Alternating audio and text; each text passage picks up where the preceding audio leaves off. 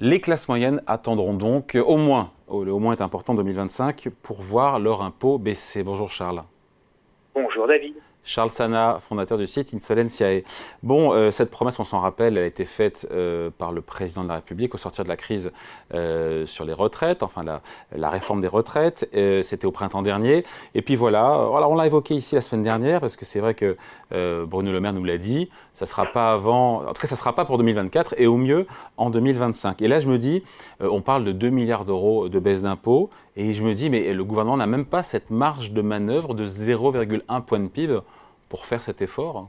Qu'on soit pour ou contre d'ailleurs, mais euh, on se dit que sur un budget 0,1 point de PIB, c'est l'épaisseur du trait, non?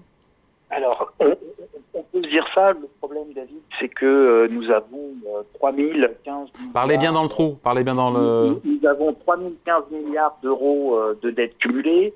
Nous avons, nous avons 300 milliards... on vous entend mal, pardon Charles. Charles, on vous entend mal. Parlez bien dans le combiné. Attendez, nous avons euh, nous avons 3000 euh, euh, nous avons 300 donc 3000 milliards de dettes cumulées, nous avons 300 milliards en gros d'euros cette année à refinancer.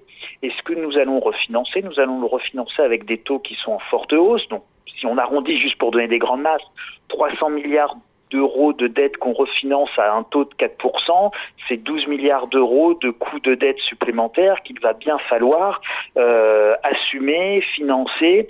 Et donc, Évidemment, les baisses d'impôts, elles vont non seulement attendre, mais surtout, on va se retrouver avec des hausses d'impôts et des hausses de fiscalité, et nous en avons déjà un certain nombre. Alors, vous savez, il y a une forme d'hypocrisie. Ah, c'est pas les impôts, euh, c'est pas les impôts nationaux qui augmentent, hein, donc c'est pas l'État qui augmente l'impôt sur le revenu ou la TVA, c'est euh, les, collectivités, les collectivités locales qui, par exemple, ces, ces, ces, dernières années, ont augmenté de manière extrêmement mais, pardon, je vous coupe, Charles, mais c'est pas de la faute du gouvernement, je suis pas là pour en faire la promotion, mais qui, euh, si les, la taxe foncière augmente, c'est le choix des collectivités d'augmenter effectivement leur, euh, taux, leur taux d'imposition sur la taxe foncière.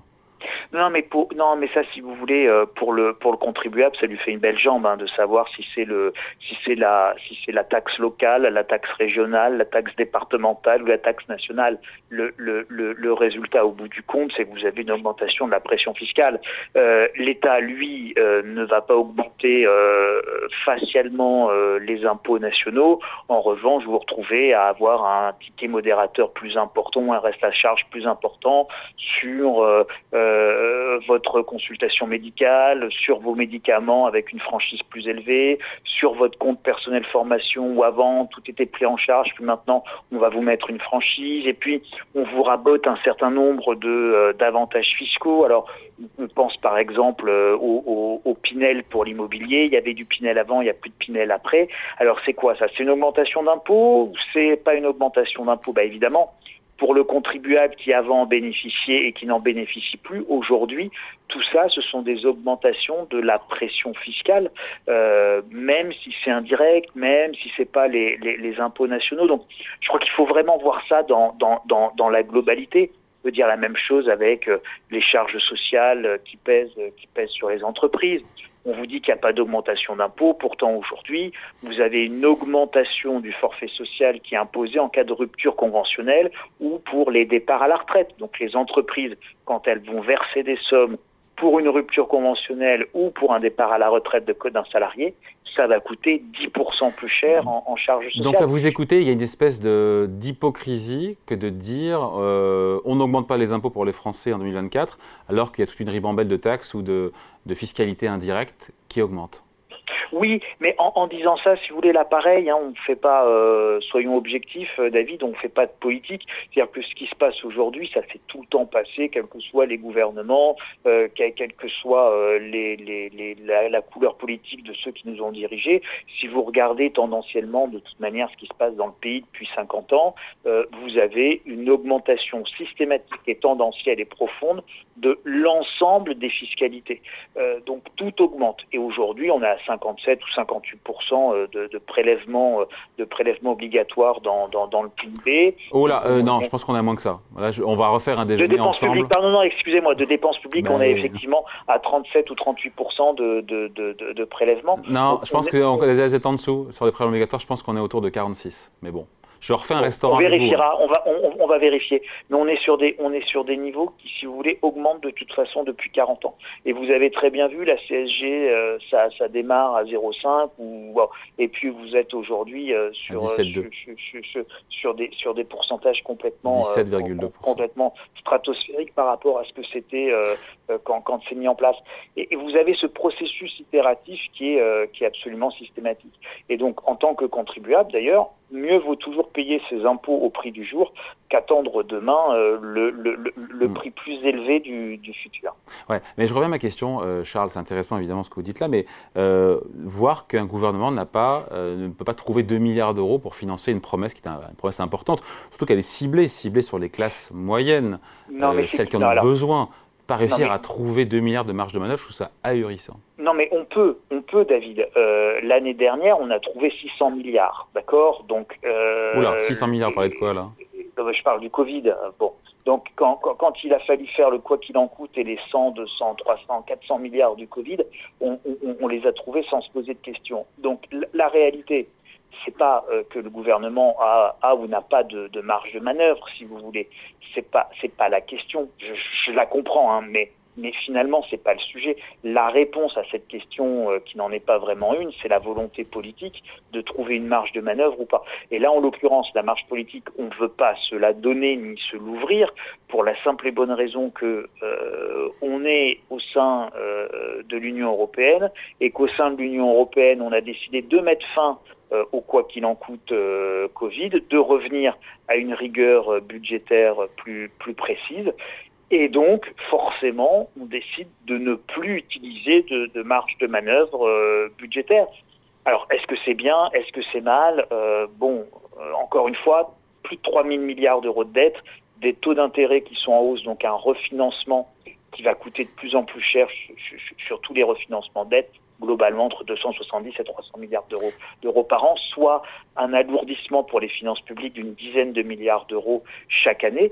Donc en fait, il faut déjà trouver 10 milliards d'euros supplémentaires pour pouvoir financer les intérêts de la dette rien que pour cette mmh. année. Donc le contexte a changé, le contexte monétaire a changé, c'est ça aussi que le gouvernement doit acter. Et puis euh, le fait que le pacte de stabilité était suspendu depuis maintenant 3 ou 4 ans, donc il n'y avait plus de règles budgétaires en Europe. Les règles vont revenir, les coûts de refinancement pour l'État français ne sont plus les mêmes, puisque les taux d'intérêt ont plus que triplé euh, en 12-18 mois. C'est ça aussi qu'il faut acter? C'est ça aussi, et puis on peut même rajouter un autre élément. Vous avez, bon, vous chroniquez évidemment euh, quasiment quotidiennement ce qui se passe sur le front, front justement de la politique monétaire et des banques centrales, de la lutte contre l'inflation. Et si d'un côté vous avez des banques centrales qui luttent contre l'inflation en augmentant les taux d'intérêt, en réduisant leur bilan, bref, en restreignant la quantité de monnaie disponible, et que de l'autre côté vous avez des États qui euh, accélèrent euh, des politiques budgétaires de dépenses qui, elles, sont forcément inflationnistes. Hein. Si je si j'augmente mon budget et que j'injecte de l'argent dans l'économie, je crée de l'inflation.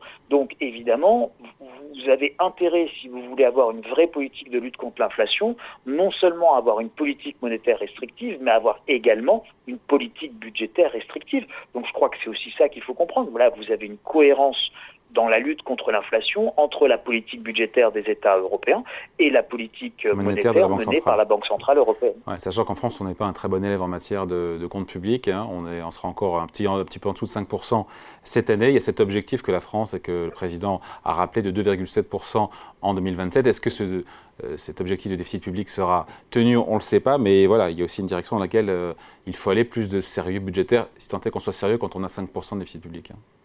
Oui, et vous voyez bien qu'en fait, on n'y arrive pas. Hein, on y arrive de moins en moins, euh, et c'est de vraiment objectivement de plus en plus difficile. Et à chaque fois que vous parlez de faire une coupe euh, dans les dépenses, euh, c'est extrêmement compliqué et ça s'accompagne de couinements sociaux extrêmement forts. Et là, pareil, c'est juste une, constatation. Pas, il ne s'agit pas d'être pour ou contre. C'est juste une constatation. Or, vous voyez bien que jusqu'à maintenant, la seule variable d'ajustement que nous avons sur les rentrées fiscales, c'est bien sur les rentrées, donc c'est toujours un, alourdissement de la fiscalité. Peu importe qu'elle soit directe, indirecte, locale, que l'État transfère des compétences aux régions, aux intercos, tout ce que vous voulez. Bon, en attendant, vous avez un alourdissement de la fiscalité. Et cet alourdissement de la fiscalité, il a force, euh, ça a forcément une limite. C'est-à-dire qu'à un moment donné, vous allez devoir jouer sur la variable des dépenses. Et quand on doit jouer sur la variable des dépenses, qui consiste à dire je réduis la dépense, bah quand vous regardez objectivement le, le, le, la typographie, la topographie, la typographie, les, comment comment est structurée la dépense euh, en France, eh ben vous avez hmm. des centaines de milliards d'euros qui sont sur la dépense sociale. Après, on aimerait bien être, il y a des, il y a des moments, Charles, on aimerait bien être américain. Les Américains, ils ont 6-7% de déficit public et personne ne vient les enquiquiner. Hein. Oui, mais les Américains, ils ont 35 porte-avions.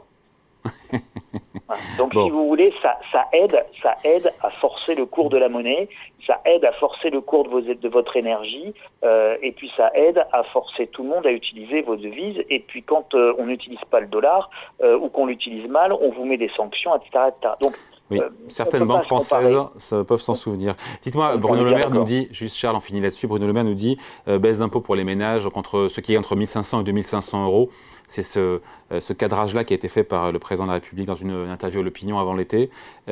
si possible, si c'est possible, dès 2025. Donc, ça veut dire que ça se trouve, si c'est possible, si ça l'est pas, on peut très bien imaginer que cette promesse passe à la trappe.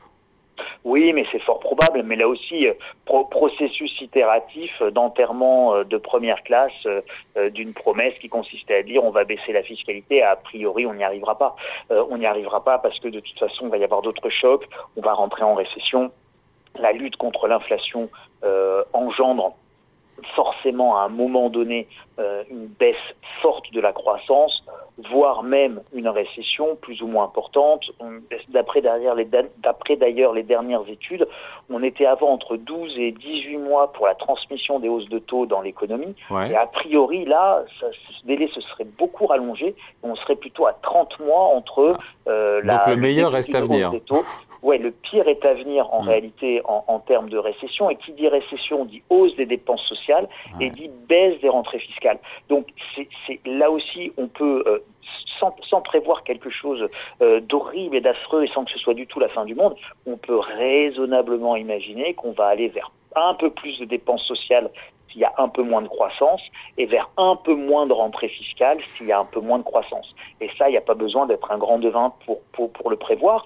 Et donc, on peut tout à fait euh, estimer plus que probable encore une dégradation des finances publiques de, de l'État français, euh, ou alors d'immenses couinements sociaux s'il n'y avait pas le bon traitement social de la, de la crise qui, qui, arrive, qui sera plus ou moins forte, mais il y a une crise économique qui arrive et qui se profile, euh, et ça c'est jamais bon pour les, pour les finances publiques. Donc si c'est pas bon pour les finances publiques, il est fort probable que ce soit pas bon pour les futures baisses d'impôts qui effectivement n'auront pas lieu. Et bouclé. Point de vue signé Charles Sana, fondateur du site Insolencia. Merci Charles. Bonne merci semaine. Merci David, merci tout le monde. À vous aussi. Au revoir David.